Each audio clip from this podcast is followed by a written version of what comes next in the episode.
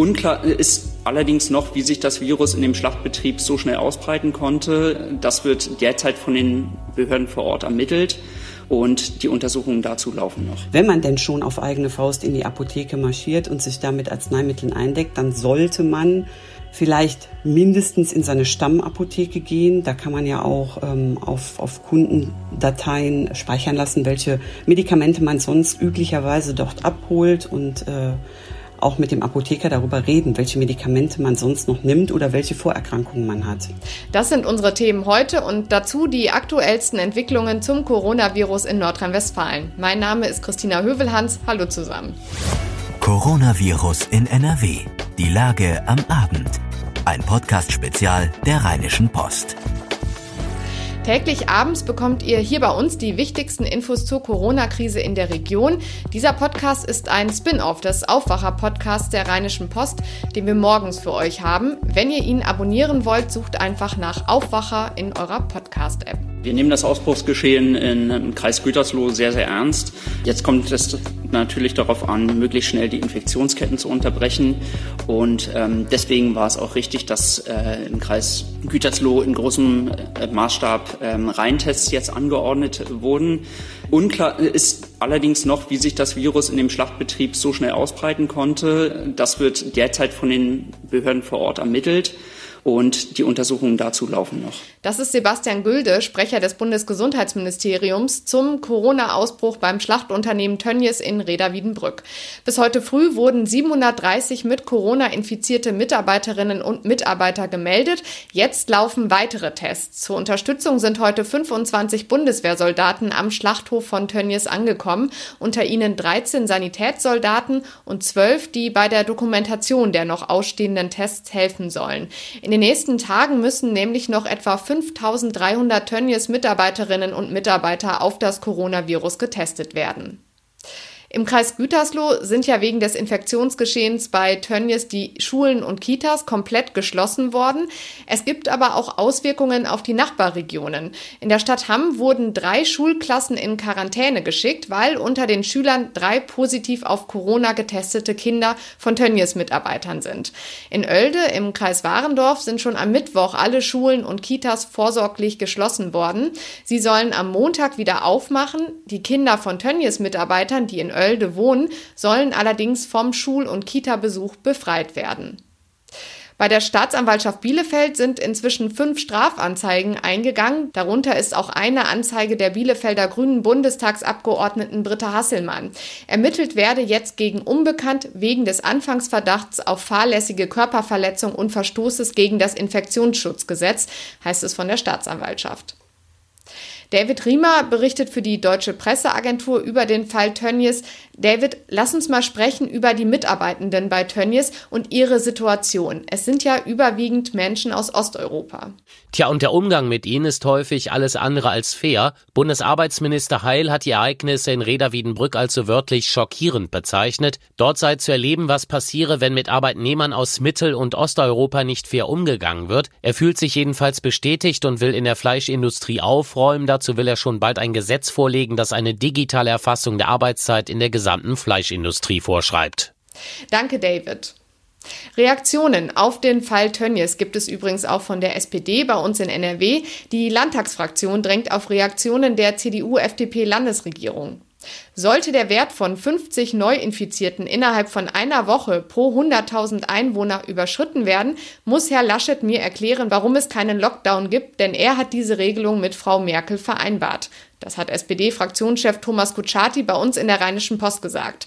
Der Sieben-Tage-Wert, von dem Kutschaty da spricht, lag im Kreis Gütersloh gestern bei 230, also deutlich über dem Grenzwert von 50. Nach der Einigung von Bund und Ländern müssen Lockerungen in solchen Fällen wieder aufgehoben werden. Allerdings gilt auch, dass die Zahl keine Rolle spielt, wenn es sich um einen lokal eingrenzbaren Infektionsherd handelt.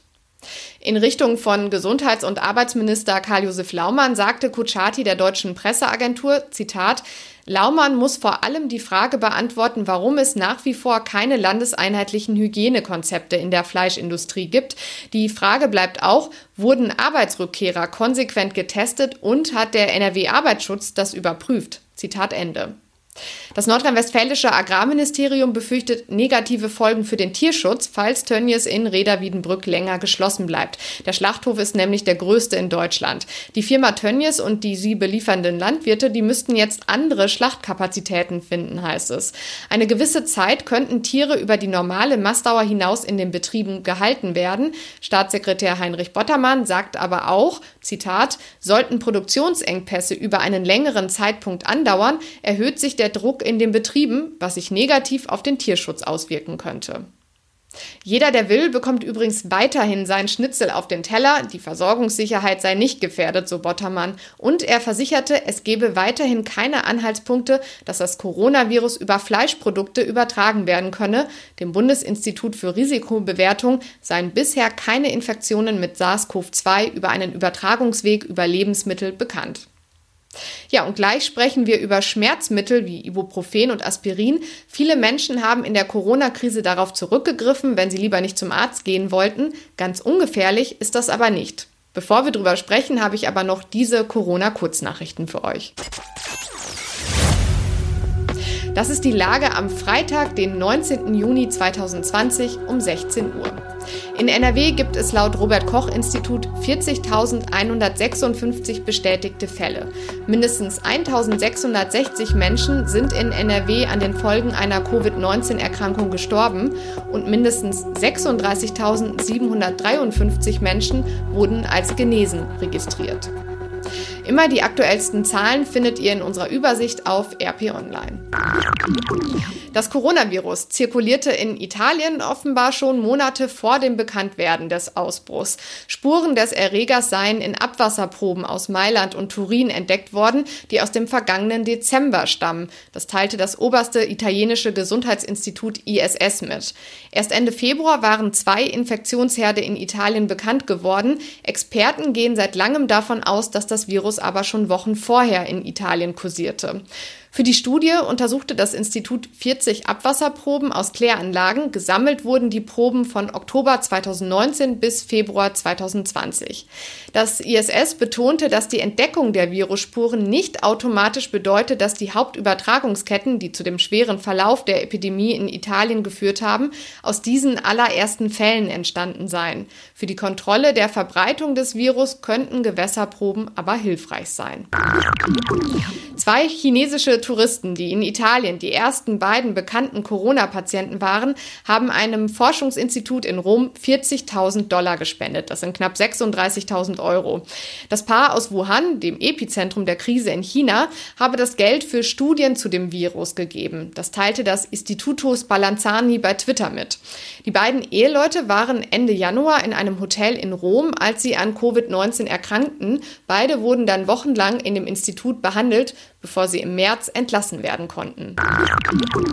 Die Europäer müssen auf das EU-Konjunkturprogramm zur Bewältigung der dramatischen Corona-Krise noch warten. Bei einem Videogipfel erreichten Bundeskanzlerin Angela Merkel und ihre EU-Kollegen keine greifbaren Ergebnisse. Die Brücken, die wir noch zu bauen haben, sind groß. Das hat Merkel anschließend gesagt. Mitte Juli werde weiter verhandelt. EU-Ratschef Charles Michel hat dafür ein Gipfeltreffen in Brüssel angekündigt. Er werde neue Vorschläge vorbereiten. Auf dem Tisch liegt im Moment ein Vorschlag der EU-Kommission für einen schuldenfinanzierten Konjunktur- und Investitionsplan im Umfang von 750 Milliarden Euro.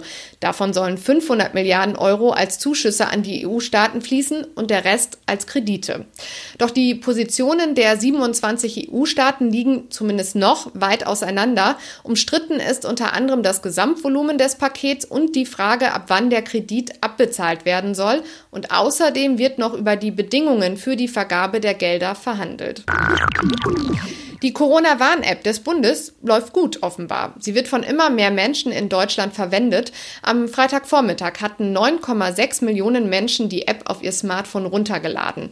Diskussionen gibt es darüber, dass die App nur auf neueren Geräten läuft. Damit sie auch auf älteren Smartphones funktioniere, müssten Apple und Google nachbessern, heißt es von der Bundesregierung. In Düsseldorf haben sich seit Anfang Juni 16 Schüler und 9 Kita-Kinder mit dem Coronavirus infiziert infiziert. Der Leiter des Gesundheitsamtes, Klaus Goebbels, spricht aber von Einzelfällen. Von einem Ausbruch an Schulen und Kitas könne keine Rede sein. Goebbels mahnt aber, die Abstands- und Hygieneregeln einzuhalten, damit es nicht zu einer zweiten Welle kommt. Ibuprofen, Aspirin, Paracetamol, was es nicht alles gibt, damit man sich besser fühlt, wenn man mal krank ist. All diese Mittel gibt es ja rezeptfrei in der Apotheke. Viele Menschen haben in der Corona-Krise darauf zurückgegriffen, wenn sie lieber nicht zum Arzt gehen wollten. Ich spreche über das Thema mit RP-Autorin Tanja Walter. Tanja, Selbstmedikation ist nicht ganz ungefährlich, oder? Ja, das äh, treibt die Gesundheitsexperten im Moment ein bisschen um, denn man stellt schon fest, dass die Menschen ähm, verstärkt in die Apotheken gehen, um sich selber äh, zu kurieren, weil sie eben Angst haben, sich anzustecken mit Corona und ähm, da ähm, ja zu Schmerzmitteln vor allen Dingen greifen oder auch zu Grippemitteln, ähm, Medikamenten, die uns aus der Grippe- und Erkältungszeit sehr bekannt sind äh, oder auch die das Immunsystem äh, unterstützen sollen. Ähm, da kann man beobachten, ähm, der Verkauf dieser Mittel ist bereits angestiegen. Und die Experten fürchten halt, ähm, dass das gesundheitliche Probleme bei den Menschen, die sie da in Unkenntnis von Wechselwirkungen und Nebenwirkungen einnehmen, befeuern könnte, ähm, dass es aber auch zu mehr Medikamentenmissbrauch und eben ja Folgen von Fehleinnahme führen kann. Man würde ja denken, wenn etwas frei verkäuflich ist, dann ist es auch unbedenklich. Ja, das ist äh, ein großer Irrglaube. Natürlich sind diese Medikamente rezeptfrei, das heißt, man kann hingehen und es äh, einfach so ähm, kaufen, aber jedes Arzneimittel ähm, verursacht natürlich eine Wirkung. Die möchten wir ja normalerweise auch haben, wenn wir krank sind, dass ein Schmerzmittel eben die Schmerzen ähm, stillt. Aber Medikamente haben immer auch Nebenwirkungen und ähm, als ja, normaler Verbraucher kennt man die nicht immer so genau oder kann Risiken dann auch nicht richtig einschätzen. Kannst du ein Beispiel nennen? Ähm, ja, ein konkretes Beispiel ist zum Beispiel ähm, Ibuprofen. Ähm, darüber habe ich mit dem Gerd Gläske gesprochen. Der ist äh, Arzneimittelexperte und Gesundheitswissenschaftler, selber Pharmakologe. Und ähm, der hat dieses Beispiel genannt. Da ist es ja so, dass man ähm, in der Apotheke äh, ganz normal 400 Milligramm Ibuprofen Tabletten bekommen kann äh, oder als Saft in anderen Darreichungsformen. Ähm, man darf eine Tageshöchstdosis von 1200 Milligramm zu sich nehmen. Jetzt gibt es aber bestimmte Erkrankungen, ähm, bei denen der Arzt auch höhere Dosen von Ibuprofen verschreibt. Also zum Beispiel, wenn man unter einer Arthritis äh, leidet, einer, einer Gelenkentzündung oder einer Arthrose, das heißt, ähm, die Gelenke sind verschlissen, dann kann das so starke Schmerzen verursachen, dass eben der Arzt dann auch kurzzeitig eine höhere Dosis verabreicht. Aber der Unterschied ist, der Arzt kennt seinen Patienten, der kennt äh, Vorerkrankungen, der kennt andere Medikamente, die dieser Patient einnimmt ähm, und der weiß natürlich auch um die Nebenwirkungen, die ein Präparat haben kann. Wenn man jetzt in die Apotheke geht und man hat das vielleicht vom Arzt schon mal höher dosiert verschrieben bekommen, ähm, kauft sich die 400 Milligramm und dosiert die dann selber hoch, weil man gerade nicht zum Arzt gehen will, aber merkt, oh, mit meinen Gelenken habe ich gerade wieder ein Problem. Ähm, dann kann es dazu kommen, ähm, dass äh, man im Extremfall zum Beispiel Magen-Darm-Blutungen provoziert. Darum verschreibt ein Mediziner oft, gerade bei empfindlichen Menschen, also die einen empfindlichen Magen haben, einen Magenschutz dazu zusätzlich. Ähm, was viele eben auch nicht wissen, ist, dass Ibuprofen den Blutdruck erhöhen kann. Das heißt, ähm, wenn ich vielleicht sowieso schon erhöhten Blutdruck habe ähm, oder vielleicht auch nicht habe, das nicht weiß, dann kann sich das Herzinfarktrisiko erhöhen. Das ist auch bei anderen Schmerzmitteln so. Also zum Beispiel ähm, hat mir der Herr Gläske genannt, die, ähm, Diclofenac oder Naxopren. Ähm, da gibt es auch Studien zu, ähm, die zeigen, dass es jetzt zurück zum Ibuprofen auch sein kann, ähm, dass das Herzinfarktrisiko äh, um bis zu 50 Prozent höher sein kann, wenn man einfach mal ein bisschen mehr davon nimmt. Vor ein paar Jahren ging ja auch groß durch die Medien, dass relativ geringe Dosen von Paracetamol schon ausreichen, um Organschäden hervorzurufen. Ja, richtig. Das ist generell bei Schmerzmitteln überhaupt ein Thema. Also ganz egal, ob man Paracetamol nimmt oder Acetylsalicylsäure, was ja so ähm, ja, äh, ASS, Aspirin ist, Ibuprofen. Ähm, das ist grundsätzlich ein Problem bei Schmerzmitteln. Und ähm, daneben erzählen die Experten eben auch, dass es dazu führen kann, dass man ähm, nachher in eine ja, gewisse Abhängigkeit gerät. Die ist oft bei äh, Medikamenten, die man jetzt rezeptfrei kaufen kann, eher organischer Natur. Also das haben wir zum Beispiel bei Nasentropfen. Da setzen dann Gewöhnungseffekte ein und dann kann man dieses Mittel gar nicht so einfach wieder absetzen.